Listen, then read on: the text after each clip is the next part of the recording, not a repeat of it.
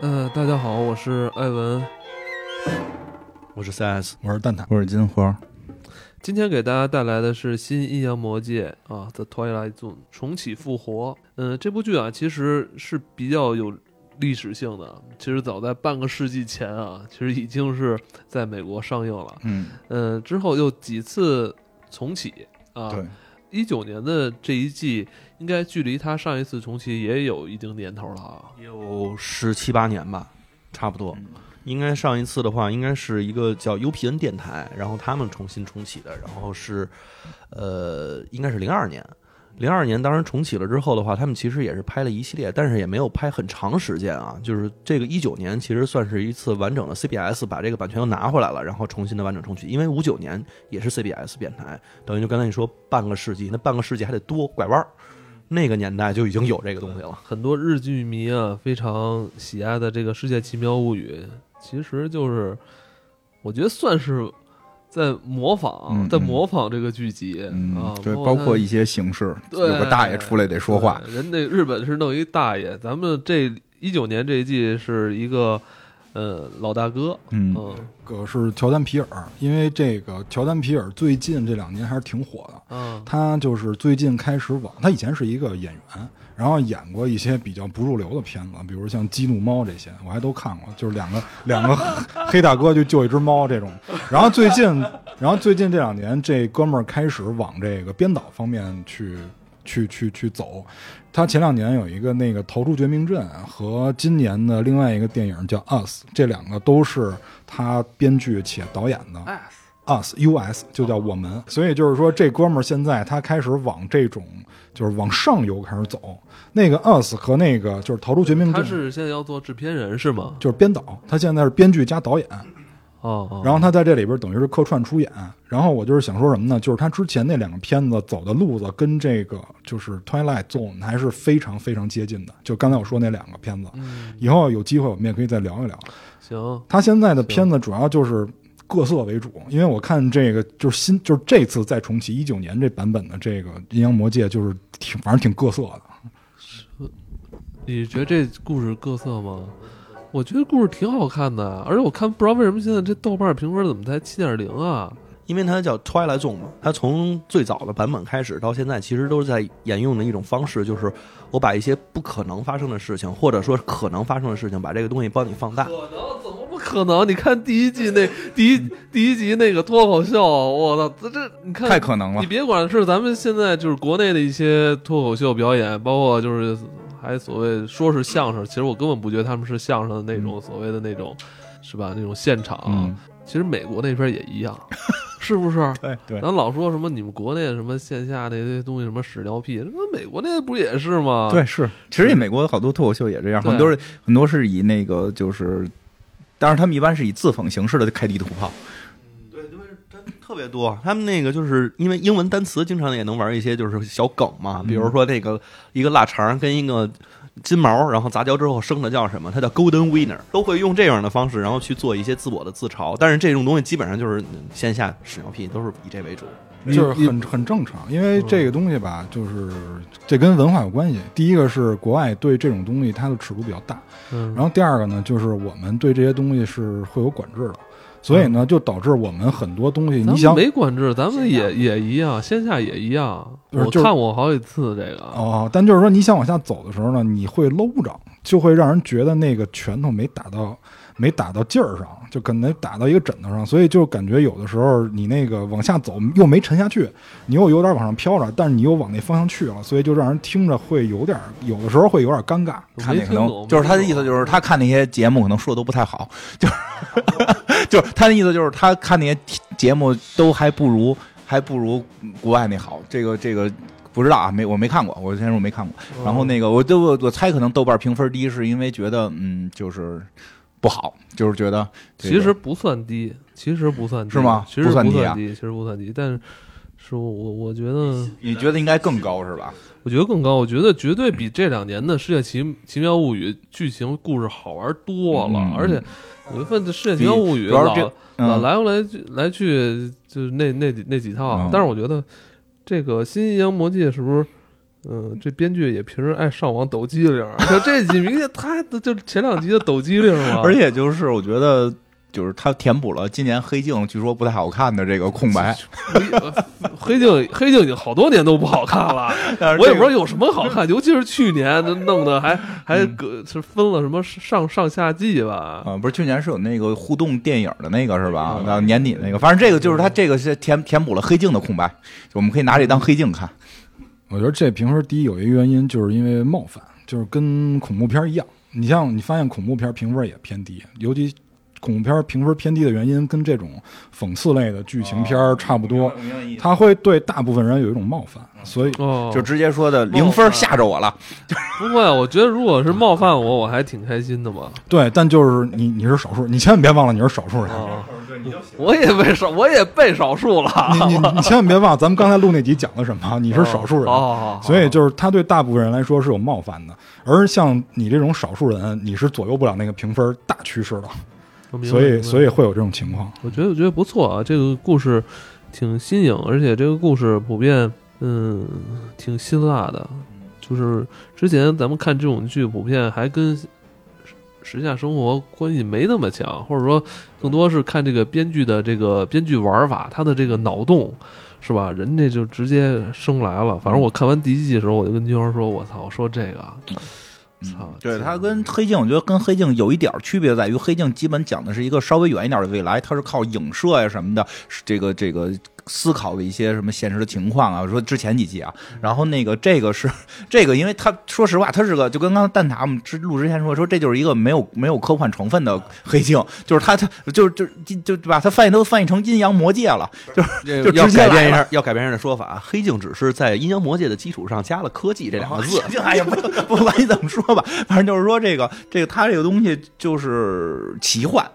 它算奇幻了，它一旦奇幻就可以是现在就就有的事儿，所以它这些基本感觉都是就是这一分钟在发生的事儿，对，所以就更就就很有意思，跟这个我们现实生活连接更紧密。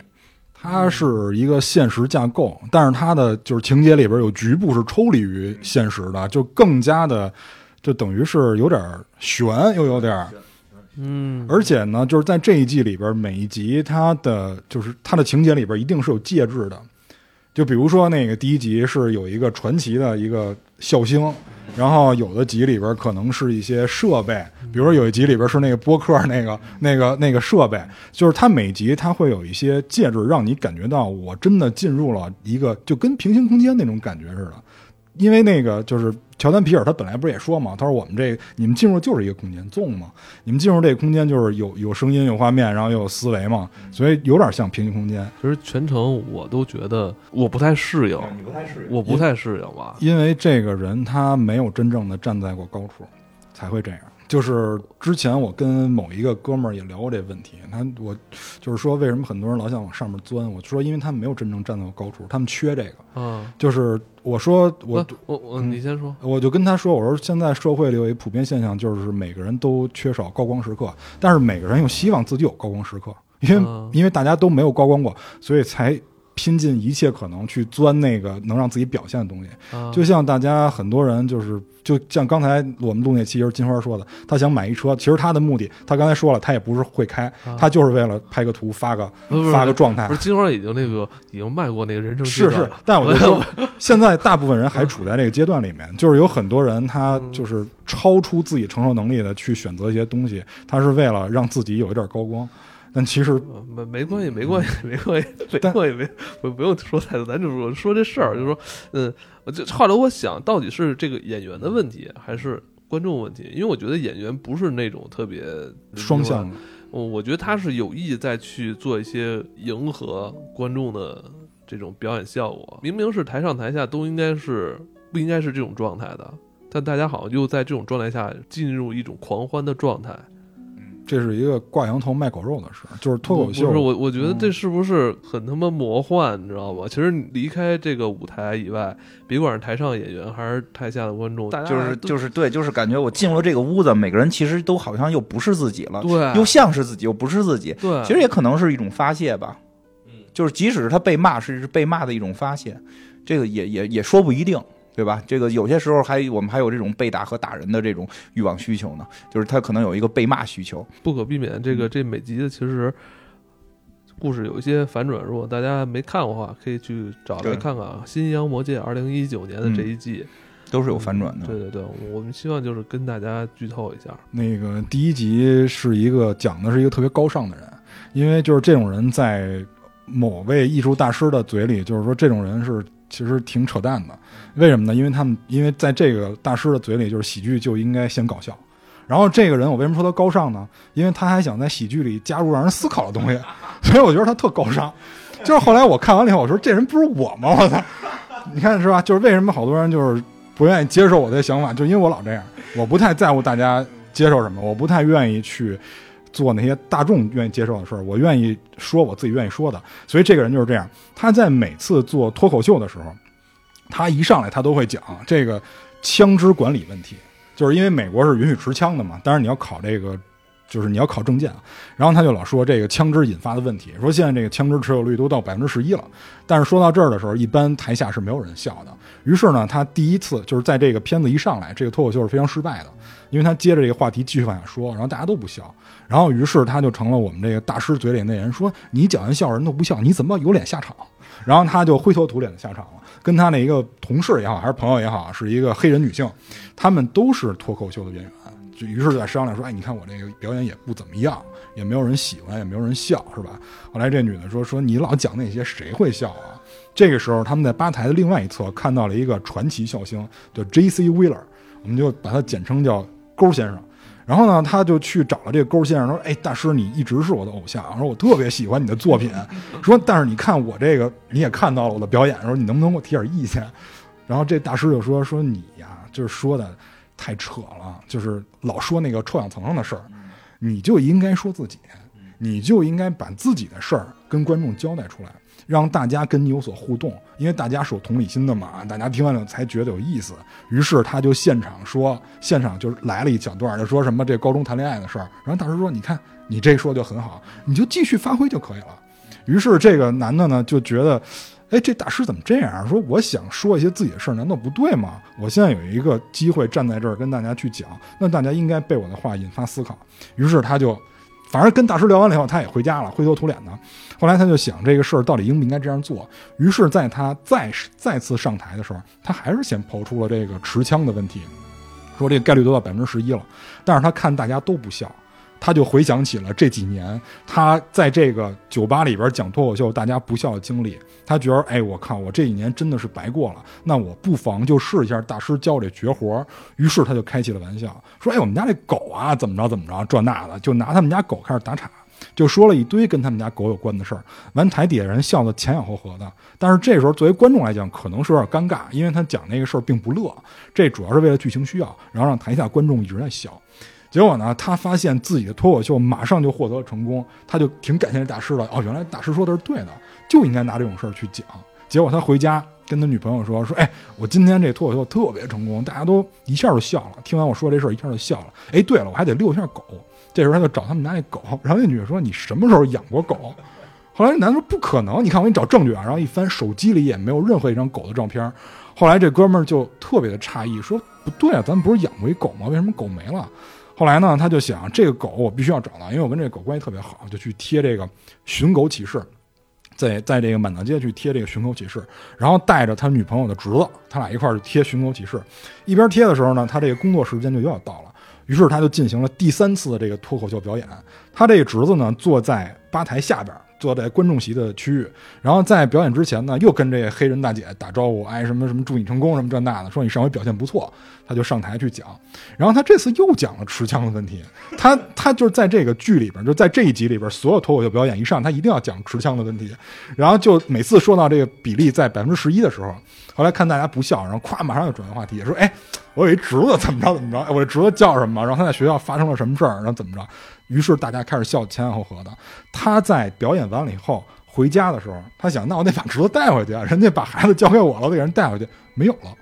于是他就去询问了那个刚开始那大姐，黑人大姐，说：“哎，我我侄子你看见了吗？就刚才给你打招呼那个。”他说：“你不是一人来的吗？”于是他就发现这事儿不对。回家以后发现他媳妇儿。跟一个他媳妇儿的导师在讲讲话，他媳妇儿是这个从事法律工作的，他跟导师在在聊天说：“哎，那个你看见那个德文了吗？”然后那他媳妇儿说：“德文是谁啊？”他在期间还给这德文打过电话，他发现电话本里也没有这人，也没有照片，也没有这人。他媳妇儿说：“说说说没有这人，没听过。”说：“不就你姐那孩子吗？”他说：“我姐不能生育，你不知道吗？你还提这种事儿，你是不是诚心在我伤口上撒盐？”然后这男的开始发现不对劲儿了，这事儿不对劲儿了，说这个好像我说过的人都会出现一些奇怪的情况，因为就好像这个世界上从来不存在一样。然后呢，他就去去酒吧的时候又看见这个这大师了。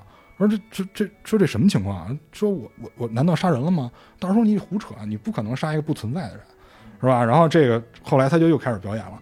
这个时候呢，他在上台之前是上一个那哥们儿下场，然后他俩一交接话筒，那哥们儿好像还挺嘚瑟的，还怎么着，就看了他一眼，特挑衅那种看了他一眼。后来这哥们儿就开始又又讲吃香的问题，讲到后来发现不笑，就开始拿这哥们儿打岔，说这哥们儿怎么着这那的，还还在那公共汽车那站牌那儿给一母子给撞了，还给人压底下了。结果这个人也消失了。他去外边一看，那个公共站牌那儿也没有出现任何事故，因为之前是有警戒线，后来也没有这个事故。然后这哥们儿就非常非常慌张，但是他这个表演还要继续下去，因为他发现这是他事业成功的一条道路。于是他就在每次表演的时候不停的说周围的人，因为他有一次还说了一个假人。他在这公共汽车上有一有一一哥们儿，一看就是小混混，还对他很冒犯，然后他就说这哥们儿，因为他不认识这哥们儿，所以说了假名，但是观众又不乐。于是他开，他觉得这事儿不对，我必须得说真实存在的人。然后他就说各种的，还包括一些观众对他的侮辱，他还把人家观众人给说了，说了人家完了。呃总之就是他，他指对指名儿道姓说谁，谁就从这个世界上消消失了不能说消失，从来就从来没出现过。对对对，而且就是跟他相关的所有信息都没有。直到有一回，他媳妇儿拿着他那个笔记本，因为他每次在讲之前都要做一些功课，拿着他那笔记本说：“你这上面其实什么都没有，只是一个一个的人名。”说你是不是就想这样？就是说别人，然后把自己体现的很有优越感，把别人都踩在脚下，然后说别人的事儿让大家笑。那我是一个喜剧演员啊，对啊，所以喜剧演员不就是就说别人吗？对啊，就是你是 你讲你讲笑话，如果别人不笑，那就太搞笑了，对吧？所以他就是说说这个，那既然这样的话，那我就只能自己牺牲了。于是他说，我今天要跟你们谈论一个人，这个人怎么样怎么样，他什么不得志，完了他，但是他又希望得到关注，希望得到认可，他又希望挣钱。我今天要给大家介绍的人就是我。然后这个时候大家又开始欢声笑语，当然在结尾的时候，这个男主演就消失了，但是取而代之的就是其他的人都恢复了，就是他点名那些人又都出现了在酒吧里。这个故事就这样结束了。但是在最后的时候，有一个小的伏笔，就是他这个同事，这个黑人大姐，就是在吧台的一个角落又遇上了这个这先生。于是他就说：“哎，大师说我一直是你粉丝，能不能给我一些指导？”然后大师说：“好，没问题啊，就做你自己就可以了，就讲你自己的事儿。”然后片子就在这儿结束了。哦，因为我觉得就是，呃，因为我觉得这这演员最后那一刻已经崩溃了，他已经进入到这个只只有点名道姓说别人，没有其他招了。对他是一个，就是怎么说呢？他是一个有良知的人，就是这种人是非常少见的。他是一个有良知的人，他知道把别人弄消失了这个事儿是会让他心里有愧因为本身这剧情嘛，就是人编剧编的都是夸张的，就是啊，对对，他会他是脱离一些他是他是放大的这些对。这些点，但是他他确实可能人人家编剧呃发现了，可能这是美国那边脱口秀演员的发展的一个困境吧，就是只能通过这种呃所谓的人身的攻击、挖苦是吧，甚至就是撸猫撸狗这种话题，才能去赢得呃下面这些观众的掌声。就是这事儿是这样，就是因为我我我看过若干类的脱口秀，就是有一类脱口秀是那种问答性质的，呃，其实并不涉及人身攻击，但是效果是非常好的。就是怎么说呢？这个就是我刚才说那问题，就是双向的问题。第一个就是演员本身的素质，就是他能不能通过一些其他手段让大家发笑。然后第二个呢，就是观众自己的问题，因为这个我觉得他明显第一集里边把这双方的矛盾点都展示出来了。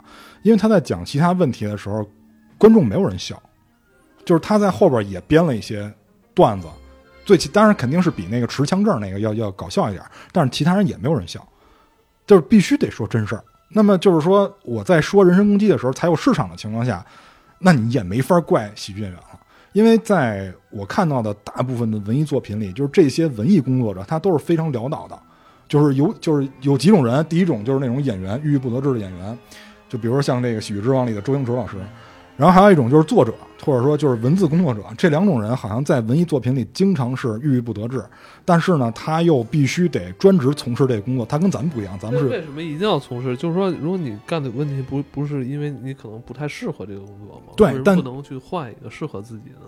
因为他要把，因为他要在剧里面或者在电影里面把人性逼到极点，他必须要用这种状况。嗯。他他跟咱们不一样，咱们是有本职工作，哦。业余时间啊，咱们录这个你你说的是是故事的这对个故事里边的人。哦，不是啊。说现哦。啊，我说的是故事里面人，故事里面很多这种这种人，他都是郁郁不得志的。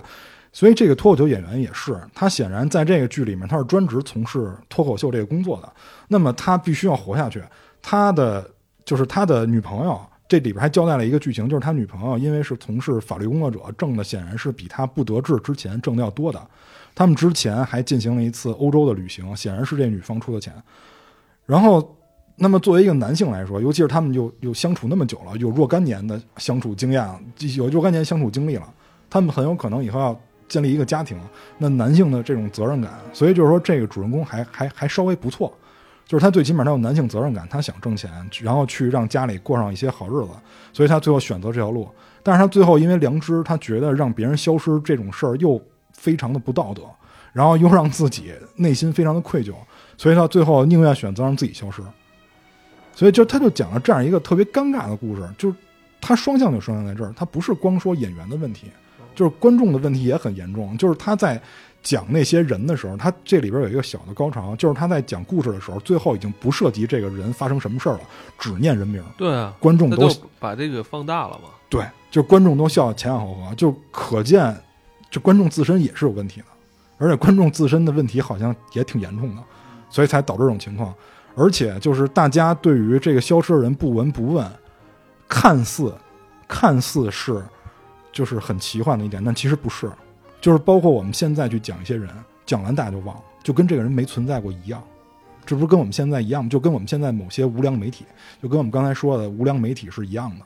有很多无良媒体，不管是吃人血馒头也好，还是蹭流量也好，他用一些非常非常不客观、非常不真实的一些措辞，把这件事儿编得特别精彩，然后大家吃完这个瓜，吃完不也就忘了吗？就跟这个人消失了一样。所以也不能说这个是完全奇幻的。他在这里面设定确实是讲谁谁消失，但是现实生活中我们关注那个人没消失，他跟消失了有什么区别？他不是也没区别了吗？像现在有些媒体报道，就是说国外前两天说有一报道，说什么有一个女的，就不是就有有一个孕妇，这就这这是一切的这个，我先说一下一切的真假和判断，我我们只是来把它叙述出来，我因为我都不知道到底是怎么回事，但是说我看到的情况是说说有一个孕妇，然后那个被人开枪打了，打中肚子，孩子死了，然后最后法官判这个孕妇是意外杀人。这很这很这个这听着很很悬吧？结果这个就成了一个啊，各大媒体就就不是就各大无良媒体们就开始炒作这件事儿，然后这个这个包括说什么这就是男权啊、这就是这是一个因为这受受伤是一个黑人黑人妈妈嘛，等等等等，说这么个事儿。后来有人出来爆了，就说你们根本不知道发生了什么。这实际上是这个孕妇对另一个女孩施暴，对另一个小就是黑人女性施暴。那个黑人女性是出于自卫去去去还击，然后不小心打中的。然后法院判是由于就是他认为这个已经怀孕的这个黑人母亲不应该对其他人再施暴，这是属于把孩子置于不安全的地带。这这个到底人美国法怎么判？我我我们先不说，因为我我也不不不不去说到底谁对谁错。但就是说，我们看到媒体的时候根本没提那个开枪那个人是什么情况，对吧？是什么样？就是大家听啊听这么一个事儿，完了过去了，然后那人是谁，你根本不知道，就跟在这个世界上没存在过一样。我觉得就是可能蛋挞说的是大概有有有这种感觉吧。然后这个再说一个，就是说那个就是我我觉得啊，这这个第一集我也觉得特特别特别的惊艳，而且就是就是我感觉到这个创作者啊，这个做编剧啊，也是这个这个有有很大的这个叫什么 怨念。哎因为为什么怨念，因为我没看到准儿他以前也是给人写段子，对，因为因为我看到后边第十集的时候，第十集的时候是是那集，就是说跳出来，就比如不是这个每集都有一个黑人大哥讲话嘛，第十集的时候讲完话，直接这大哥就开始跟导演聊天了，他讲的是他们拍摄现场的一个事儿，这个片儿拍摄现，场没看呢，那你是我就我就 我不不舍得看嘛，不舍得看 不。舍得看，都给你剧透了。然后，呃，那对分离恐惧，你老留最后一集不看。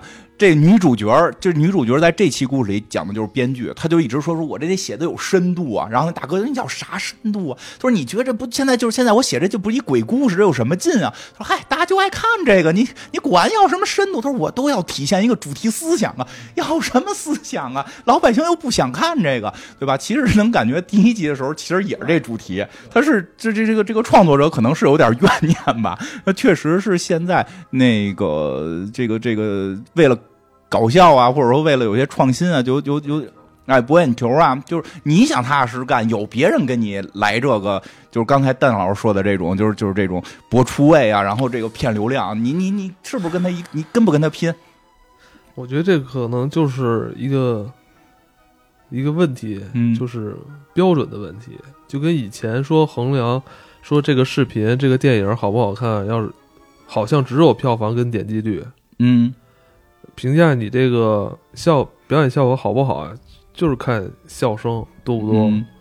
那这种这种相当于是市场反馈效果，是不是评价你这个作品的唯一标准？那就是说底线在哪儿的问题嘛？因为这个片子里边，就是这个第一季里边这个男主角，确实这个男主角我觉得没天赋。如果我说我要劝他的话，我就说他最好是去播新闻，对吧？因为每回上来美国第二宪法那新闻修正案，可不让会不会让他上的，就是自己弄一个形象也不好自自己弄一电台，自己对自己弄一播客，自己弄一播连上第二集了，自己弄一播客给他们播点什么飞机事故什么的。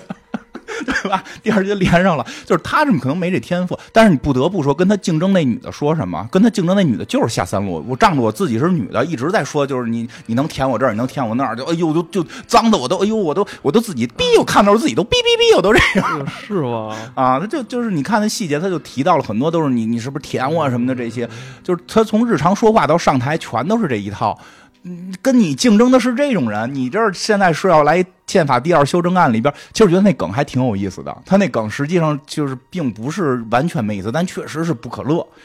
他可能没有这个表演天赋，但是你竞争对手是这样，你怎么办？你只能跟他比谁烂。就特别不爱看现在好多这种这种好像在传达一种你一定得努力，那他不是那块料，你哎，让他努努力他什么力啊？不是这块料，最好就换，这个是真的。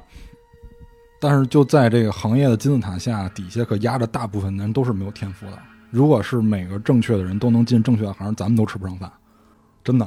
我我这话可不开玩笑吃，什么饭啊？就是咱们的工作岗位都会受到排挤。就是如果没有工作岗位，就是如果每个人都能正确的进他自己进的那个行业的话，就是有这样错乱情况下，咱们才有上层的饭吃。我跟你说，他这意思是什么大点意思？就是要不然你跟那大姐那女的似的，你就烂下去就就就就也行。但是他不是自主要他自己纠结嘛，他是有追求有梦想、啊。不是大姐，就是这个，就就就就就这那个、那个就是主角主角，那他就更就别干这就完了。所以他后来就选择了不干这个嘛，就选选择了说脏话嘛，就选择了说别人可以嘛。干点别的工作嘛，体力工作也可以啊，干嘛非得就非要用动嘴皮子来挣钱啊？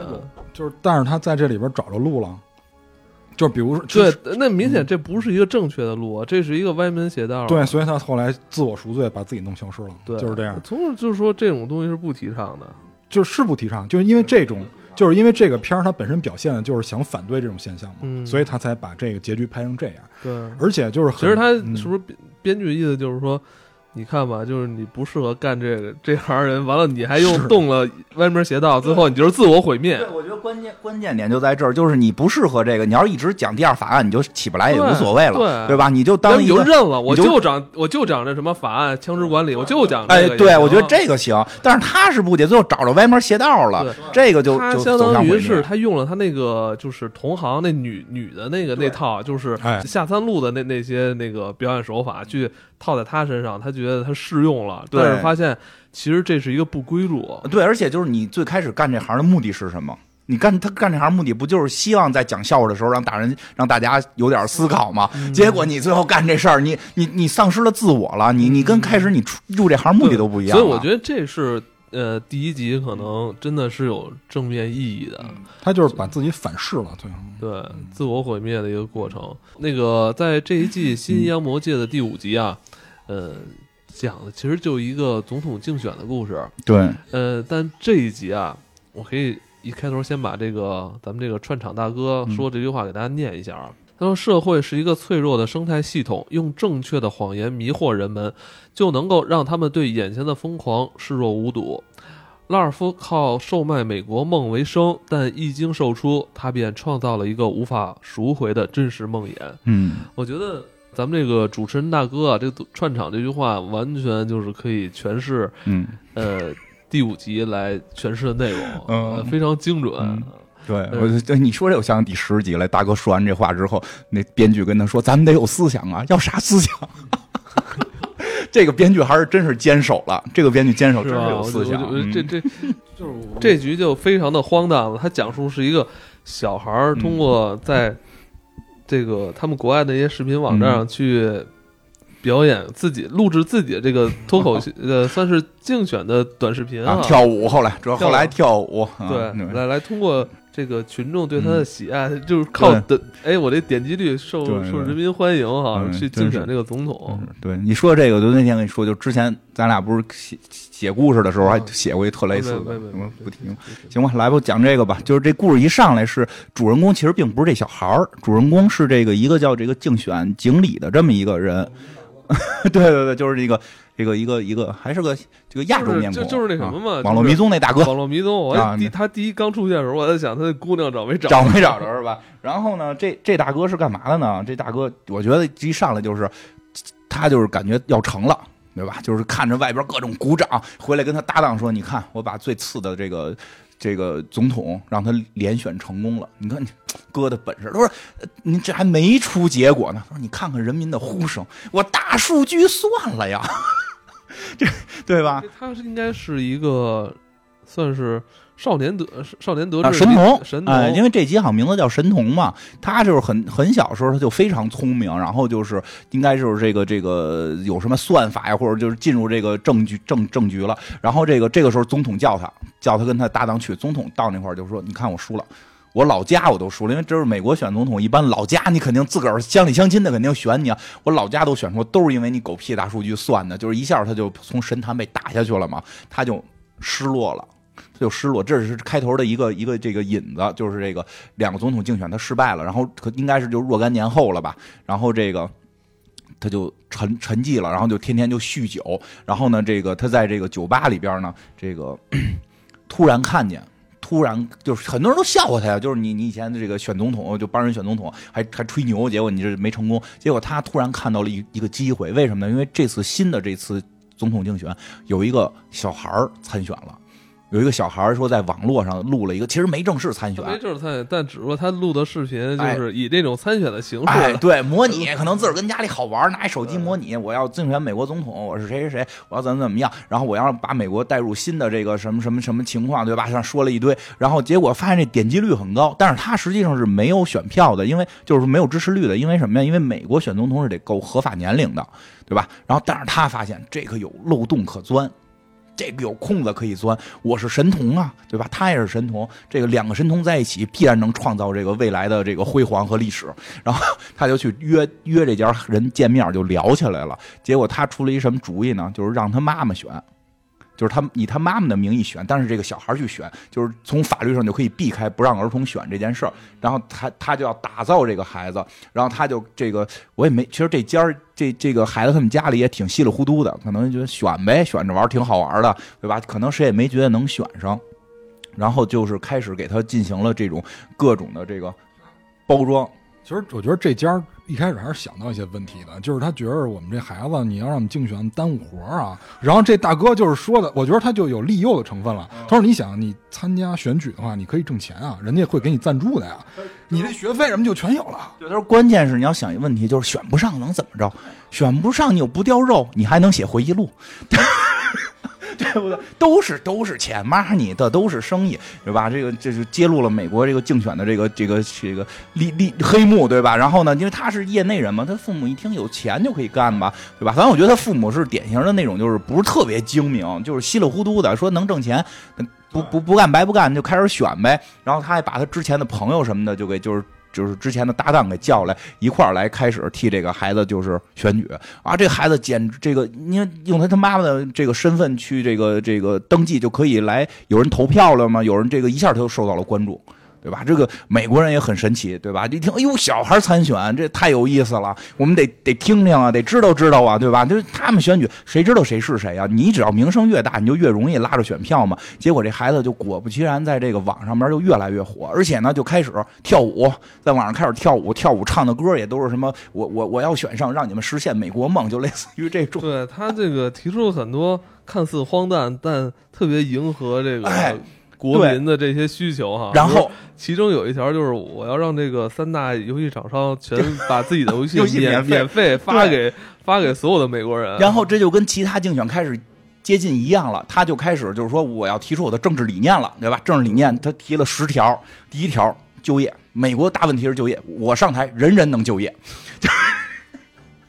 哎，怎么就业也没说。然后这个街头老百姓觉得，哎，可以啊，我上上台我就有工作了，对吧？第二条，长周末两天不够，往多放，所有假期都延长，少少上班多挣钱，对吧？老百姓那不选他得选谁？对吧？再往后特别重要，不要再拍星战了。这编剧应该是不 不太喜欢星战，对吧？不要再拍星战了。然后这个还有还有空气要注意，空气质量能提高。我上台，他我也不知道他上台怎么空气质量能提高，但是你们相信选我，空气质量是能提高的。减少战争，美国太打仗了，这对对这个国家不行，撤兵撤撤军不打仗。从此以后，美国没有没有战争。然后宠物要要关注，每每一个狗都应该有它的主人。每一个猫也都要有它的主人，然后不能对吧？不能随便抛弃，多有爱！因为这要特意讲到，他们家是养狗的，这后边很重要，他们家是养狗的对吧？叫叫 Homer 哈，对吧？然后是这个第七，第七条也非常重要，要把这个煎饼摊儿盖遍全美国，就是它指的应该是一种快餐的这个这个摊摊位，比较好吃，快餐垃圾食品，对吧？你们老说这垃圾，那咱盖满吃去没关系，哪儿都有。第八，每个人必须打电子游戏，三大厂商免费提供所有游戏。我说到这儿的时候，而且而且后期他那个 还有执行的说了，还执不是还还执行？现在厂商说你这不是滑稽吗？对吧？结果就是说你们要不交出游戏，给你们加税。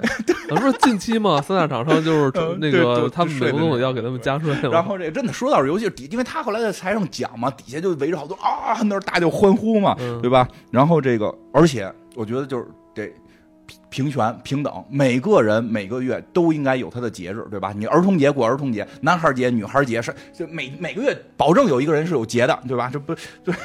对不对？就有母亲节就有父亲节，有妇女节就有妇男节。然后那个第十条就是，我觉得第十条也就扯。第十条就是保证每个人有甜点，有甜有甜点吃。其实他说实话，这些条真都不是瞎说，嗯，因为每嗯，我我看那版本他说的是，就是每个人不用饭后吃甜点，可以在餐前吃啊，。对，可以在餐前吃甜点，因为就是实际上在美国当年以前竞选的时候是出现过类似于说我们保证每个人家里能炖只鸡。就是就是这这种口号真的是曾经提出来过，然后当时那个总统好了后来是没有做到让每个人家里有鸡吃，后来被就是第二年就第二就之后好没再选他什么的，就是就是这个喊了这十条口号，大家就觉得这这就是未来了。这就是未来，这就是我们要的总统啊，对吧？有工作，能免费玩游戏，然后挣上上上更少的班，挣更多的钱，然后再也没有战争，又又又特别空气又和平，每每个人的特殊身份每个月都有结果，多政治正确呀，对吧？大家就开始，他这个呼声就一路飙升，越来越高。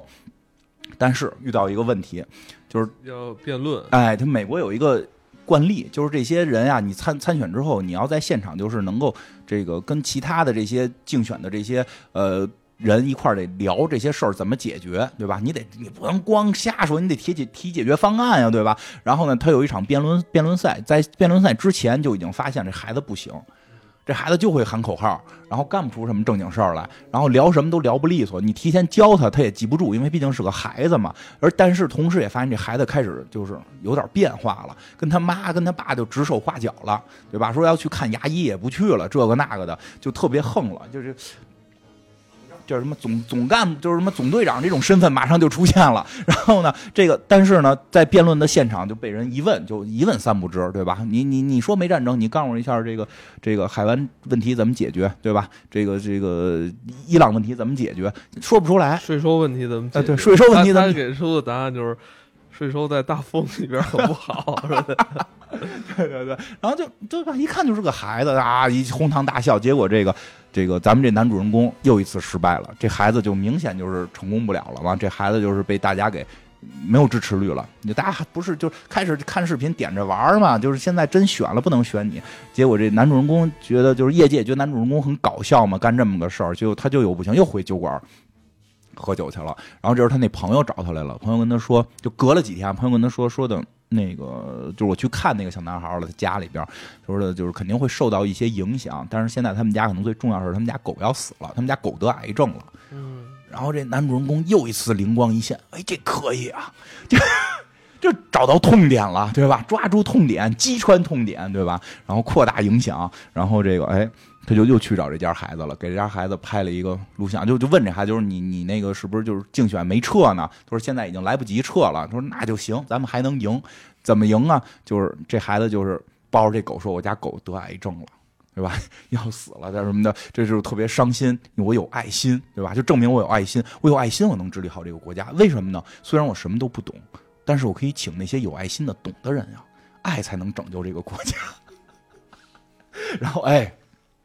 果果不其然，果不其然就选选上了，就选上了，对吧？因为这个故事其实中间一直穿插的是这个男男主人公的回忆，因为这男主人公一上来感觉是在一个这个在病房里边，自己也不知道是怎么回事一直是回忆之前发生的什么，对吧？回忆到这段的时候，就回他当选了，这时候情况就开始变化了。然后这个男主人公呢，作为幕僚长，应该是是幕僚长，反正就是作为他的参谋之一，就加入了他的这个。白宫，这个这个男孩真的进入了白宫，哎呀，然后到了到进入白宫之后，一下就原形毕露了，就就开始胡说八道，然后就说我竞选的那些，我竞选那些那些口号不能白提啊，马上实现，那个游戏全部免费。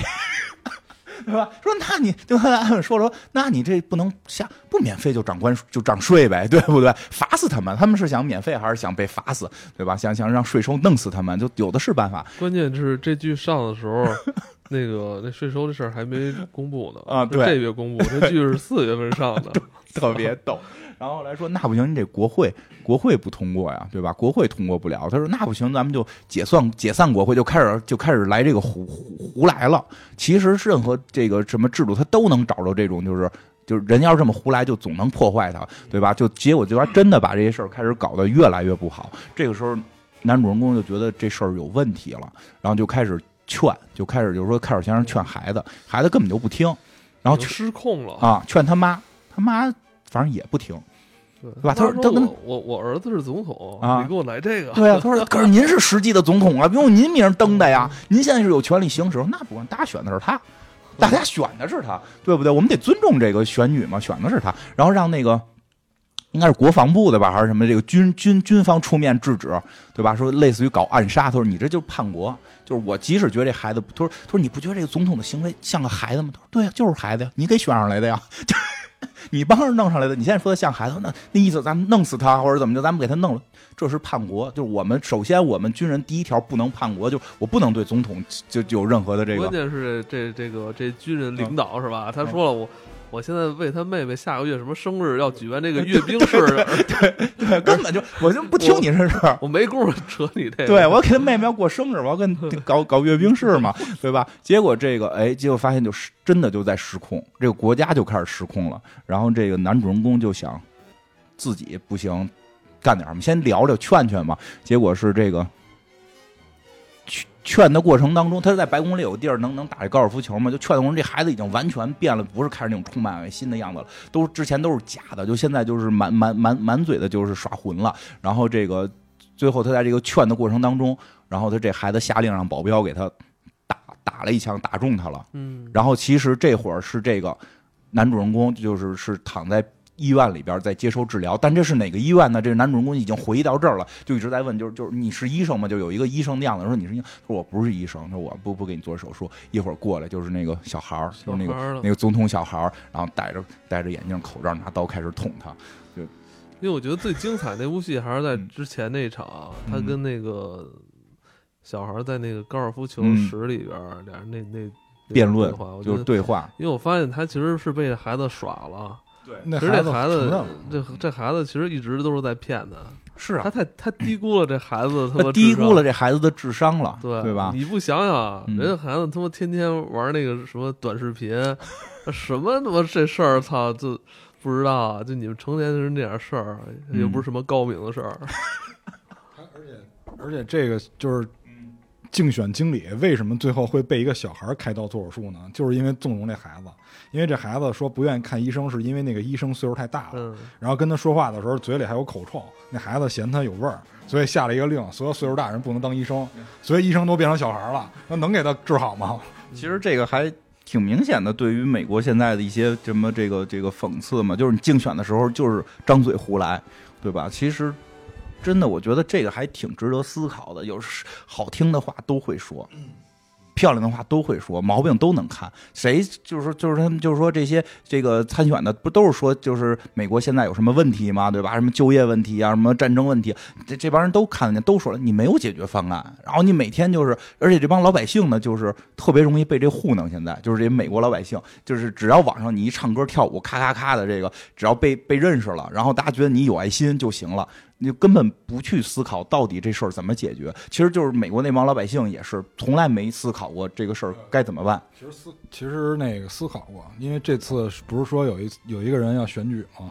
有些人不是说那个给每人发一千块钱吗？每个月不管不管你干什么，有没有工作，人均每个月发一千块钱，人不也没选他吗？其实就是说他，我觉得这片儿是防微杜渐，就是你要防止这个叫糖衣炮弹嘛，对吧？用咱话说就是糖衣炮弹，别是这个光说不练假把式。而且呢，这是第一个，第二个呢，就是我我觉得这片儿里也告诉我们一些就是就是养育子女的问题。我个人感觉啊，我个人感觉，因为我觉得我看这片儿角度可能比较奇怪，他也就是侧面透露了一些就是养育子女的问题，就不要因为小孩儿小就怎么样。因为之前我看过一个短视频，就是一个小孩儿，那孩子特别小，一看也就一岁左右，然后那个小孩呢就把手放在那个饮水桶里边，然后就是在那哭。然后让大人看的话，第一眼就发现这孩子手可能卡住了，于是这个大人就过来帮他这个手挣脱，可能就是挣脱这个饮水桶。但这个小孩看大人一来的时候，马上咵就笑了，然后把手一下就拿出来了。他其实就是在骗关注，所以我觉得这片儿有很多，他其实是在想人的。就骗人这项技能本身有可能就是与生俱来的，就是你不要因为他小，你就觉得他不骗人，就跟那些网上选他的人一样，你不大家选他不就是因为他小，认为他不会撒谎吗？认为他真有爱心吗？那其实人家就是撒了一弥天大谎，人家把那个竞选经理都给骗了。你说你也没没孩子，你老我发现你老聊这个怎么教育孩子的问题，你也没不生一个。嗯，是这 我我是为了让自己引起，就是让自己防微杜渐，别让自己犯错误。因为我是我是这个，你说这个还真是有，它有关于孩子这这部分，就是孩子这个，就是怎么讲，你你你不能去惯着他。但是我觉得另外一方面，真的是从那个什么，我去思考的更多的就是，好多这种。就是说，美国这边吧，好多他这种口号啊什么的，或者说制度，听着你说出来都是对的，怎么执行？其实真的，我觉得我们思考不不不是应该再去简单的思考哪个不对，你先告诉我对的，不对的大家都知道怎么对。当你没有对的的时候，你可能暂时只能用这个不对的，对吧？因为这孩子说的这些，就真的我觉得都是屁话，没就。我我当然希望全是就是就是，如果我是美国人，我当然希望美国每个人都有工作，但是这可能吗？对吧？这对于对于对于当然现实情况不可能嘛？就你对吧？你你你，因为你对税收的理解可能就是这个大富翁。给你工作了，你不去干，对呀，对不对对？呀，就是很多这样的问题。所以这孩子就是我们有时候真的在提出什么，就是在在说什么不好的时候，你得想想你有好的办法吗？我们不是说。不好的不能说，你可以说，但你但是想让它变得好，必须得想到底办法在哪儿。而且这事儿吧，我觉得还有一点就是专业的人干专业的事儿。嗯，我我其实看这片的时候，我除了就是刚才你说的这一层以外的话，我当时还有一个想法，就是这小孩他再怎么着，他他能提出来这些问题，就是但是他的角度是从一个孩子孩子的角度去提，饭前吃点心。哎，对，就类似于这种问题。孩子吗？另外的话，就是你你。你如果说是你有这些专业知识、专业的领域的话，然后你去解决，你才能去解决这些问题。否则，其实你你只能看到问题，你是解决不了这个。行行行，我替他说吧，他不敢说，我替他说，就是领导给你下一任务，你去把这执行了，完了他跟人说你成本搂不住，执行不了，我不管，你是专业人，你去执行。那你看，你看这老师我得说你，你看人家也有花两块钱上热搜的，就买瓶水就可以上嘛。我跟你说，花两块钱上热搜，就是明显的误导。你先问问那办发布会多少钱，那可也在成本里。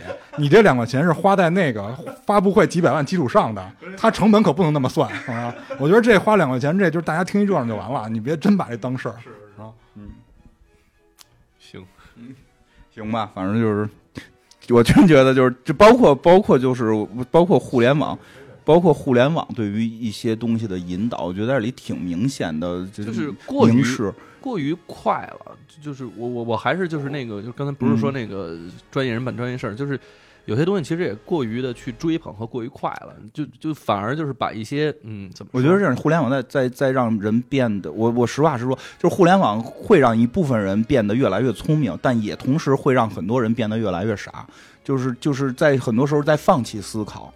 我嗯我觉得是这样，是在放弃思考。我觉得前这最最近听了一个，都别说互联网了，我就看那个就是谁谁谁写，我忘了说读书，嗯。就是大家我有时候我们都觉得读书好嘛，其实我首先我还是承认多读书是好的，但我忘了是谁说的了，是说读书你也要思考，但很多人读书是不思考，谁说的？我我我不知道谁说，但是你一说这看书，我想起一事儿来，就是那个蒋方舟老师，然后他说他想写一些作品，然后就是因为我以前看过蒋方舟老师的作品，我觉得还有的还不错。后来有有就是突然一段时间，我觉得他写的东西不是特别，就是可能我看着有点别扭啊。后来他出来说了，他说因为那段时间我就一直在看郭敬明老师，后来我终于知道我为什么不爱看他东西了。但是那个反正那个说法就是说，你看书是书代替你思考，你应该看完了放下，你再去就是就是我觉得他就是说你，比如你看了一。看了二十个小时书，你要拿二十个小时来思考，而不是看二十小时书，接着再看二十个小时书。你这么看完之后，你会变傻。这其实就是我说的，就是互联网有的时候把有些东西太简单的，它不是甜，它不像我们以前是说经过我们自己的咀嚼，经过我们自己的消化，然后我得出来一个我自己的想法。包括我们上学其实也是这样，我们最后学习了那些数学、那些英语，最后我学习到的是一个方法。嗯，但是有的时候，其实互联网教给你的是一个结果。对，但就对，就是这，就是这么回事。所以，就是整个这片子里边，他们居然能够通过在这个什什么短视频网站上边对对发布唱歌、跳舞，说一些我觉得非常无厘头的，就那个就是结果嘛，结果我让你那个饭后吃甜点，饭饭前吃甜点，就是类似于这样。我觉得很打动人，对吧？对我很我听听起来很打动人，但是你就是你是放弃思考这件事有什么意义？而且那些东西到底能不能实现，对吧？真是这值得思考吧？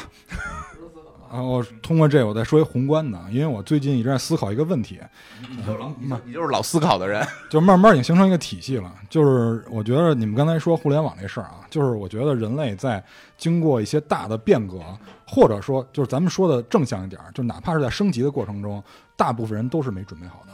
举个例子，咱们从第一次工业革命，工业革命是谁没准备好呢？实际上是那些工会没准备好。工会认为还是应该用人力去做劳动，因为为了让大家有工作，你用机器代替了人，人会失业。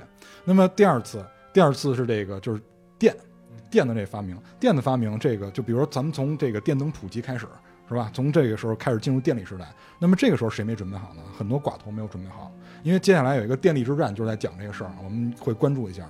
然后像现在是信息时代，现在进入信息时代，谁没准备好呢？是大部分老百姓都没准备好。就是现在人的很多技能也好，还是他的头脑也好，其实是不应该进入这个时代。这就是我们现在在互联网上发生很多问题的一个根本原因。就就是整体的这个说整个人类的智力水平没跟上科技发展。对对对嗯但是呢，就是这个科技的发展呢，又不是由大部分人推动的，说白了是由大部分人做基础，小部分人推动的。所以这些人，他他们的素质也好，还是脑力也好，肯定是跟上这个科技步伐的。但是大部分人可都在下边呢。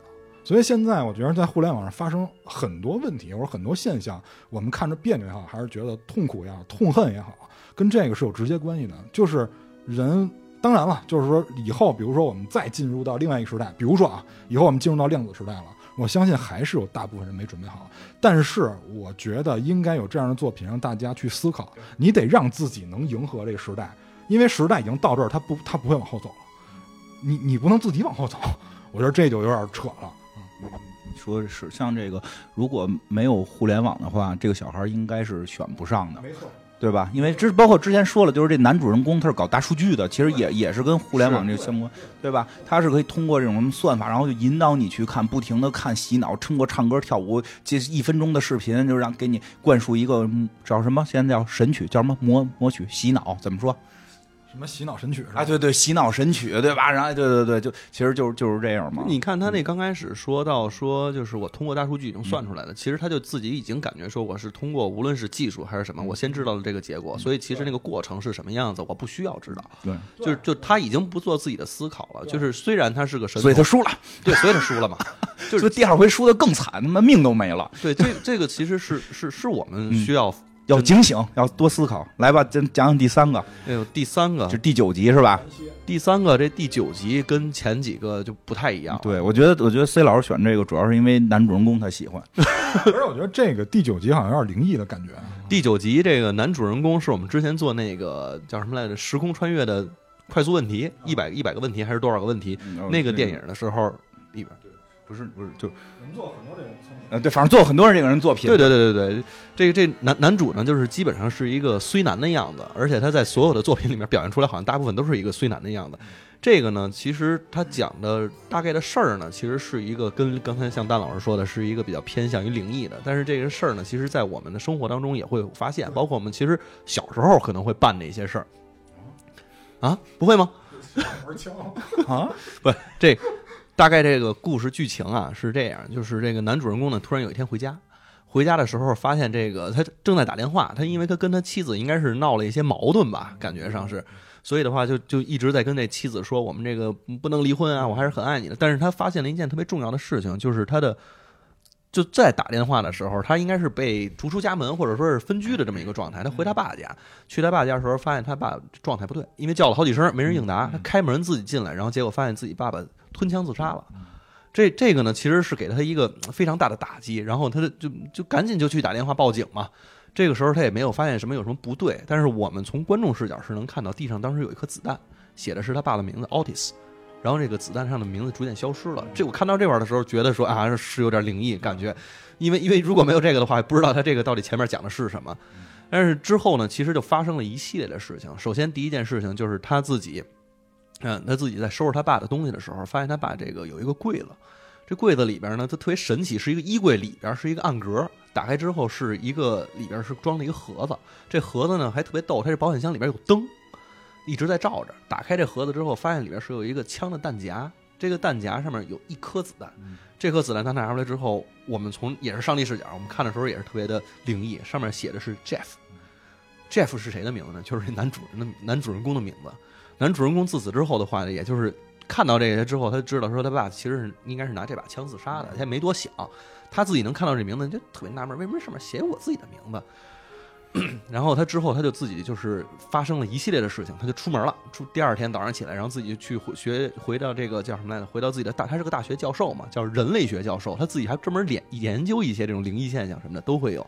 这一路上他就自己发现周围的好多人都在说 Jeff，这个人太 Jeff 了。然后说您，哎，就是你你对你哎你你那个是不是要跟 Jeff 见个面？然后你呀，我们今天晚上跟 Jeff 吃个晚餐。然后甚至他边上有一个人在那喊，哎 Jeff Jeff Jeff。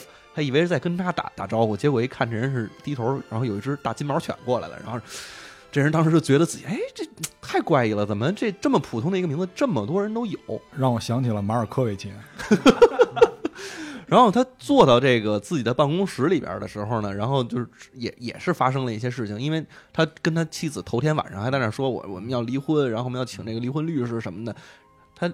媳妇儿找了个离婚律师来找他。刚开始呢，其实还在那儿去讲一些其他的事情。但是这找这离婚律师来了之后呢，他也发现这离婚律师也叫 Jeff，嗯，他就觉得更奇怪了。然后他媳妇儿也特别逗，他媳妇儿找那个新的那个，他媳妇儿一直跟他说，我们觉得咱俩还是分开吧。但是他一直不同意。然后他就说你到到底为了什么？然后他媳妇儿说我我找了我爱上别人了，有人了啊，我有人了。然后我那个男朋友叫 Jeff，这媳妇儿很专一。这男的就已经崩溃到不行了，然后他就因为他这个时候他媳妇儿还跟他说说你那个你当时警察给你寄过来了一快递，我当时没想这快递是什么，然后人家美国竟然快递是能寄枪的，这事儿也挺奇怪。派出所的快递，啊，对，派出所的快递，后来知道是派出所快递。所以你想，第一集那人为什么老说吐槽这百分之十一这事儿？然后打开这盒子之后，就是他爸吞枪自杀的那把枪。这把枪是一个特别神奇的一个物件，因为这把枪上面有一个蓝色的蝎子，嗯看着本身就特别特别漂亮啊。嗯然后这男主呢，就是一是有这个子弹上面写自己名字，第二是这个枪长得又特别奇葩，然后所以他就自己想说，我要不然把这枪给卖了吧。他打电话，自己也不是从哪儿找来了一个这个网络销售公司，能把这枪卖了，给人打电话说，我这儿把枪要卖，然后说是什么什么面儿，人家人家那边说，嗯，你告诉我一下那个编号是什么。大概念了一下这编号，然后那边那人听到这编号之后就说：“哟，这把枪可贵了，这把是一紫装，对这这是个成橙装装，因为上边嵌着他妈的英雄名字，对，说哎，这把枪我告诉你是谁要过来？一九六九年还是六几年的五几年的时候，切格瓦拉可一直在找格瓦拉闹着玩呢。这个可是古巴的名枪，而且这个是有一个特别传奇的人，然后做了，只有几个主人。你这把枪，我告诉你，至少能卖两万五到五万，我我听这我就觉得便宜，这是第一次，这是第一次第一次，次是吧？对后来那价格合适第一次，，第一次，然后说，然后这人想骗他这人就觉得说，哎呦，这枪能卖这么高的钱，那我赶紧卖了吧。但是马上又有一个特别关键的转折点，是他的那个，就是他媳妇儿就跟他说你没钱嘛，嗯然后说要把这枪卖了。他逐渐的发现，他也跟这个枪之间有一个情感的沟通，因为他爸在死的时候留了个条儿，这个条儿特别神奇，上面写的是我爱他比爱你更多，但是不知道是谁写的，也不知道到底这个 him 还是爱，到底哪个是指的这个 Jeff 自己。嗯，所以他就自己就一直特别迷茫在这件事情上面。然后呢，他就隔了几天啊，然后人家那边又给打电话来说：“你这枪啊，你卖吗？那个十万了。”这个时候这钱已经不一样了啊。嗯，这中间还发生了一些事情，他他就其实他是觉得这把枪，嗯，杀了他爸爸，而且上面写着他名字，这子弹他觉得特别不吉利，他应该是有这种想法，而且呢边上人都叫 Jeff，太奇怪了，他自己去了一个那个打靶场，他想把这个子弹给打掉，然后他就去跟人家说，哎，我我我我想把这个在你那儿租把枪，我不是想在你那儿租把枪，我只是想把这枪那里面的子弹给打掉。说我自打拿到这把枪之后，我发现我身边有好多好多人叫 Jeff，然后收银员都傻了，说啊，他就叫 Jeff，接待你这个人也叫 Jeff，然后说这块就没什么了，然后他就赶紧把这个子弹全都装进去，在这个打靶场里边就打了。这块这个镜头导演处理的特别好玩，他就是用了一个，我感觉像是那个那叫什么来着，《星际穿越》里边的那个音乐，有点像他用了一个那个跟《星际穿越》里边那个音乐似的，就特别高潮澎湃的那种音乐。他在那儿自己开枪，全是慢动作，打了那枪应该是能打个六七发子弹啊。然后但是打到就是到最后一发子弹的时候卡枪了，打开一看还是那把颗子弹，那颗子弹没被打出去，上面还是写着他的自己的名字，他就知道说。啊、这个我肯定就是不能打了。然后呢，这枪这个时候，我觉得男主呢他自己心里头一直在嘀咕一件事儿：这这是不是这颗子弹是给我的？我也得自杀。我得自杀，因为边上这么多人都叫 Jeff，是是到底是怎么着？我把这枪是不是只能打掉？这个诅咒打不掉，对，只能打 Jeff。只能打 Jeff。嗯，然后所以就觉得自己就特别的，哎呀，就不知道该怎么去处理了。但是他也是笨，找养一养一蟑螂叫 Jeff。对，但打不出去啊！你这个只有在对对的 Jeff 的时候，其哦，对对对，只有对的 Jeff。因因为他之前还有过，他在给那个销售枪的那个贩子打电话的时候，这枪自己走个火，哦，对他要卖，好像后来钱他要卖，然后特别高。他就他就他当时说，我一定要赶紧把这把枪给卖掉。就说到这句话的时候，这枪自己走火了，嗯，太可怕了。而且我当时挺纳闷的，这里边装的那把子弹，那发子弹其实也不是 Jeff 这发子弹，是他的那个枪里边嗯本身还有一发子弹。然后当时那人家那那边那人还说：“你这个竟然在那个整个的枪的这个枪膛里边，竟然还有一颗子弹，你自己都不知道什么的。”他说：“我就完全不懂枪嘛。”嗯，所以就是各种的灵异事件，让自己就觉得说跟这枪是紧密不可分的。所以他开始就是想，那我既然紧密不可分的话，是不是应该对这枪好啊？他突然想起来，这个枪贩子跟他说过，说这把枪啊有一个传奇色彩。这把枪，首先它有很少人拥有它，而且这个枪怕黑，所以你呢，你呢在把这枪收起来的时候，你一定给它开个灯。就是这枪啊，我跟你说，它虽然是一成装，但是你要装备，它占俩装备格，有一个得装一手电筒。所以他就是 不仅仅在这个就是家里边这个小格子，他爸本身那块儿就是给他安了个灯嘛，他就知道这件事儿。然后他同时他自己给带到公司去了，带到自己的那个办公室，在办公室里边他也是把这个枪搁进去的时候，然后也搁了这个一个手电筒，让它有光。包括跟他媳妇儿再去开第一次跟那个离婚律师见面的时候，他其实也把这个枪，然后装在装在了书包里，然后开着灯。但是也是在这个过程当中，他其实他发生了整个这个离婚就是谈判吧，在这过程当中发生了很多这种就是让他自己特别气愤的事情。但是他自己一直自己心里在想说，这个枪其实赐予了我力量。他有一个好的伙伴，其实就是他的这把枪。这个时候，其实他已经跟这枪有紧密不可分了。嗯但是，也是因为说这个，他其实面临了很多那种人生的压力，包括他的父亲的刚刚去世，包括他媳妇儿要跟他离婚，所以他其实也做出了一些特别诡异的举动，比如说跟这个枪晚上一自己一人喝酒，然后拿着枪到处乱比划。他这个时候想，这枪可能有可能是让我自杀，还是让我把谁杀了？在这种情况下，他自己拿着这个枪来到了他媳妇儿住所的那个门口，因为他媳妇儿现在新的那个相好也叫 Jeff，嗯，对，我觉得他只要随便打一枪，打的都是 Jeff。对，就 全是周围都是叫是不是 Jeff 的应该让我把这个 Jeff 给打掉？然后，但是在这个时候发生了一个，就是我看弹幕的时候都会想，这前方高能啊，因为他突然被人抢劫了。抢劫的人是破窗而入，他在车里面直接把窗破车车窗玻璃直接打碎了，就要跟他扭打在一起。他把枪在下意识的时候，刚开始想拿枪怼人家，没没成功，然后赶紧把枪给扔一边了。但是枪口对着窗外，这时候这个枪自己又走火了，把这个最后他只有这一发子弹，就是 Jeff 的这发子弹给打出去了，把这个劫匪给打倒了。打倒之后，戏剧的东西就给发生了。警察来了，把他摁在地上，然后就说：“哎呦，这个是我们很久很久一直在追寻的入室抢劫，然后杀人无数、杀人如麻的一个抢劫犯。哎，这个人死了，我们看他的 ID 就是。然后他在地上趴着的时候，然后说哎他是不是也叫 Jeff？嗯，然后人说啊，你怎么知道的？然后他这个时候才心里头有那种释然的感觉，哦，终于这颗子弹不是给我的，而是让我去干这么一件事情。但是也因为这件事情，他成了这个社区英雄。然后 公司呢也也给他升职，告诉你以后就是我们这个荣誉教授了，啊，你以后主管我们这个人类学的这个就整个的这个这这个 department。然后他媳妇儿也跟他说，因为你那天英勇的这种行为，所以的话，我决定这个财产在分割的时候，我有好多东西，你爸的那些特别知名的什么去古巴跟人一起弹的琴什么，我都不要了。然后这个其实是我哎特别感谢你。然后他就等于就走到了一个人生的这个就什么巅峰。嗯新起点，哎，这个时候他理解了，这个上面说“我爱他比爱你多”这句话到底写的是谁？其实是说的这个蓝蝎子爱他爸比呃不是爱他比爱他爸更多。他有了这种感受之后，他就觉得，但是他仍然觉得这个蓝蝎子还是一个 怎么说是带有诅咒的，所以他把枪给扔出去了。但扔出去之后，这后边算是一个小彩蛋了啊，他就等于最后自己走上自己新的人生的这个轨迹了，然后也变得非从那个阴阴郁的这种生活中走出来了。然后把枪给就给扔了，扔了之后，这个蓝蝎子又找回来了。找回来之后，然后又是两个小孩儿找到了他，但是那那个枪上呢又有了一颗子弹，这颗子弹写的是其中的一个小孩儿的名字。这片子就在这块儿结束了，这个蓝蝎子的传说没有结束，一直走了下去。我哎这是说那个爱爱你比什么不是爱爱他比爱你多是是指的那个爱爱他比比比爱他那个枪枪就哎最最后枪更爱杰杰夫不爱他爸，对，所以他让他爸等于是自杀了嘛，然后他要跟着杰夫一起。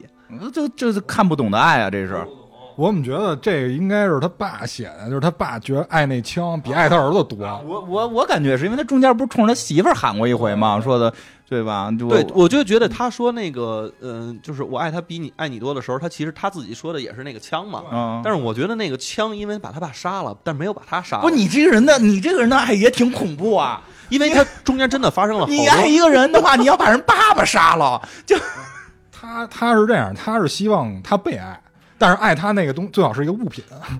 而且同时同时还要杀你亲人，太可怕了！我没看，不是我我我我不接受你这个这个认知。这个解读是吗？而且我觉得他最后那枪，他扔了以后，他应该知道是白扔，因为那枪能自己从柜子里出来，跑床上去，那就是说他也那枪能也能自己从水里出来到岸边嘛。反正这个挺玄乎的。这还主要是主要还是格瓦拉的，就还老走火，对吧？就是格瓦拉被抓，是不是也是因为走火自个儿给打了呀？不是他说切格瓦拉一直在找这把枪，哦，不是他的吗？但是没他为什么一直要找这把枪啊？就是不知道，因为这把枪不能被别人找到，只能这个枪找到别人。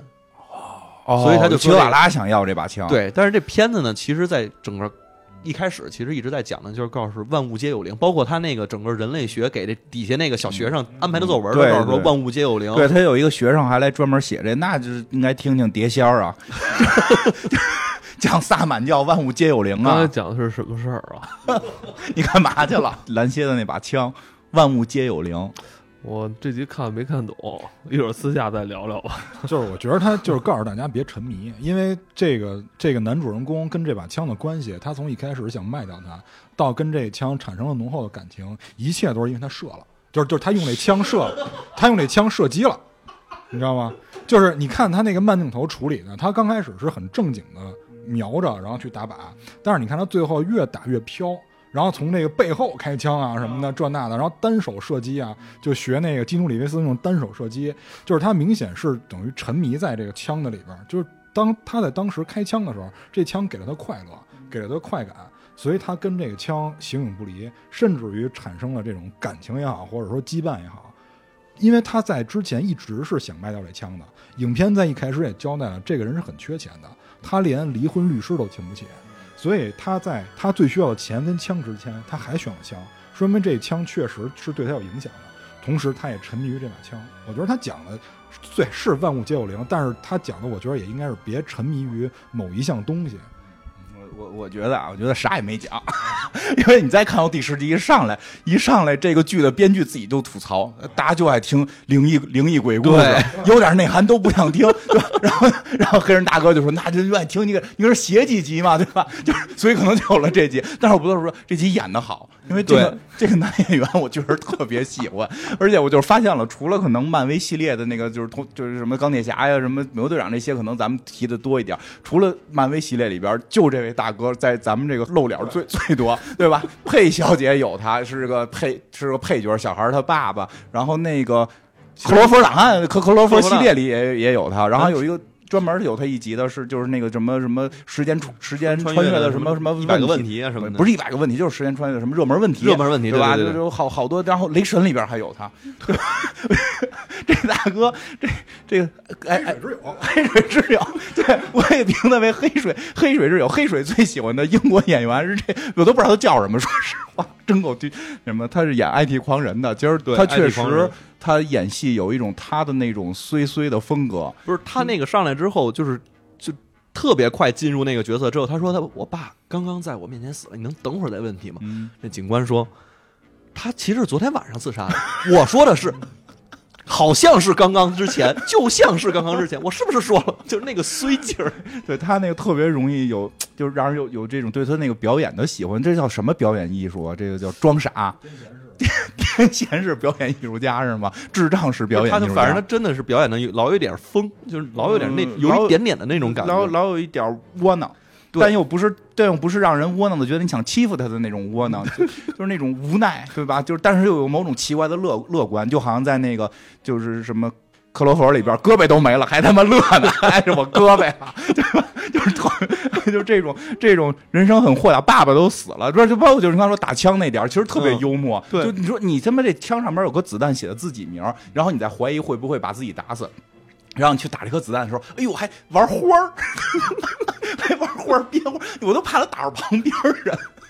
不是他那个靶射的是挺不准的，我估计好几个都可能射在别人靶上。他他这个演员演的总有一种苦中作乐的这种这种情绪，就就就这集我觉得演的挺好玩儿。而且他是有一点魔障的。我们在后边能看到，那子弹上字只能他自己看见。对对对，别人视角是看不见那个字的，所以他跟这种，所以他跟枪之间肯肯定是产生了某种关联。而且这枪一旦来到新主人身边，一定会带一颗子弹。对，而且吧，你就说到这儿，我突然想到的就是他爸可能就是由于不够乐观，不够苦中作乐，就给自个儿打死了。没有这大哥这么不着调，这大哥这种苦中作乐的不着调，救了自己一命，还成为了社区英雄。哎，这这个这个解释我觉得更合理所以。我跟你说，这他妈枪没有防沉迷，你知道吗？他爸肯定就是太沉迷了，你知道，给自己玩死了。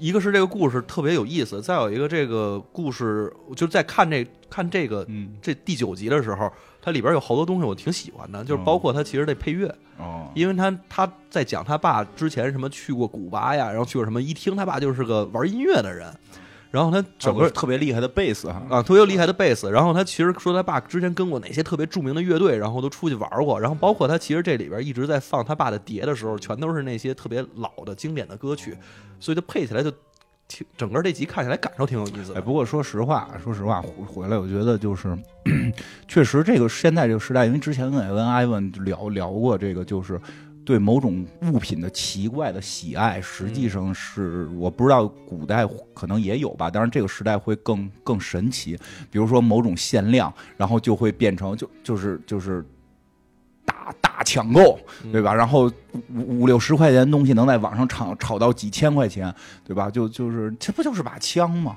上面刻了个蝎子，没什么无可厚非吧？嗯你就是比如说你有那种限量的表，是啊但就是会收收集嘛，就这个就是这是变成了一个状态嘛，倒不是说对，喜欢这个，你就愿意为这个东西付出啊。但是就是现在错的事儿，因为你限量的东西就是跟你普通的那个不一样。就现在不是很多情况是怎么讲，就是你不不喜欢嘛，就不是你，就是很多在就比如那个杯子什么的，对，我是觉得像嗯有些东西的话，你会赋予感情，就是一个物件赋予感情，然后你对它的那个喜爱程度会加深啊什么，这个是嗯对你个人的意义。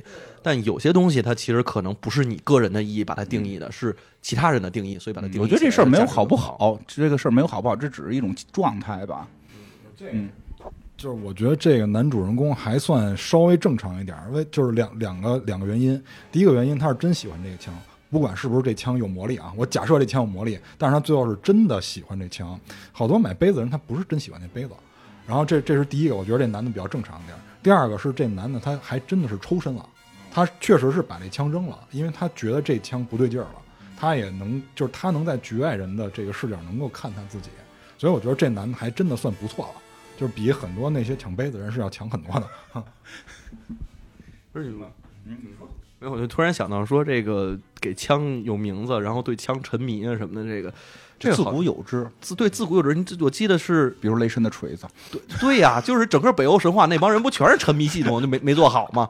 全都沉迷神。话，北欧神话就爱起名嘛，包括那个什么，包括那个《行尸走肉》里边那个嗯这很正常，这大哥路西弗管那个自己的反正这就是一个状态，我觉得说不不是对错，但是这人类的一个挺神，我觉得人类挺神奇的一个情绪，嗯，就是因为我中学的时候也给自己的自行车起过名字叫吉他，你看你看，我就说你起过吗？就是确实有，我觉得这是很很，但是很神秘，我觉得这事很有意思，就是说不清，我不是说对与错，就是说不清为什么会会这样。然后那个那个，咱们中国不是也起吗？十大名剑，什么什么鱼鱼肠，什么战卢，什么什么巨阙，这对吧？都各种各样的太多。不是，这就跟把这前面加量子一样嘛，就是显得更高级，然后更有这种收藏价值或者怎么样你。给嗯你给你给什么起你的东西起过名吗？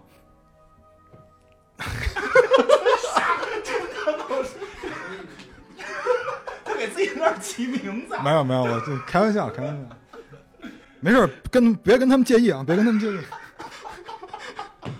呃，我我觉得这个就是我说回来，我觉得这些剧通篇都挺有意思。如果再让我选一个，我可能会选第二个。我因为我也挺好玩的，与时俱进，主要是 因因为他就是讲了一个宿命论的事儿，我觉得这挺逗的。一个播客，然后其实是自己把自己干扰了嘛，说白了就是，我觉得还都挺有意思的这个剧。而且我觉得很多就是在看老版的，就是刚才 C 老师也说了嘛，我们有很多现代电影也好，还是电视剧也好，其实跟那个桥段是都有模仿的那种感觉呢。而且有很多的这些影视从业者，他们也说，包括刚才 C 老师说那对卡梅隆吧，不是不是卡梅隆，是那个就刚刚说的是卡梅隆，那会儿又不是了。不是不是卡梅隆的有一个纪录片儿，然后再去讲科幻这些东西，然后他采访了好多导演、好多的著名演员，然后包括有很多人，包括什么威尔史密斯啊，这全都是科幻大咖嘛。嗯，他们其实小时候受的影响比较深的，全都是从这个。呃，叫什么？叫阴阳魔界，然后就是从这里边，然后看到了很多东西，包括他们，当然他们会受到什么 ET 啊什么的这些的熏陶，但有一大部分的人其实都会说，就是更老派的那些人、说都是就是拍 ET 的人是受什么熏陶？就是这个跟这个也有关系。但是，但我还是想问，你给什你的什么东西起过名吗？嗯，就小时候的多了就就就什么笔记本啊什么啊，的，都有名字，你的笔记本是有名字的。就你自己会给它起个名字。哦，你我你你艾文起过吗？哦，我给镜子里的我起了个名字，有时候我会对着他说话。你太孤独了吧，大哥！我说你能行，你皮肤能好，真的，我跟你说。你这是沉迷了。啊，对，最后再提一嘴，我觉得那个陨石那个完全就是卫斯理，完全就是卫斯理雨花台石。有兴趣朋友可以看一下那个卫斯理的作品，八吧七。反正就是陨石那地。